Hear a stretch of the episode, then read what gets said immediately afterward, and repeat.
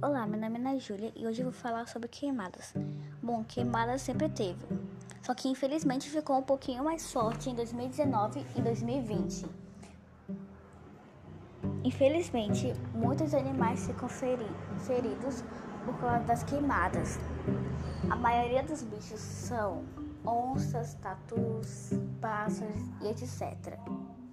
Para que isso não aconteça com os bichinhos e nem com a floresta, devemos parar de jogar fogo.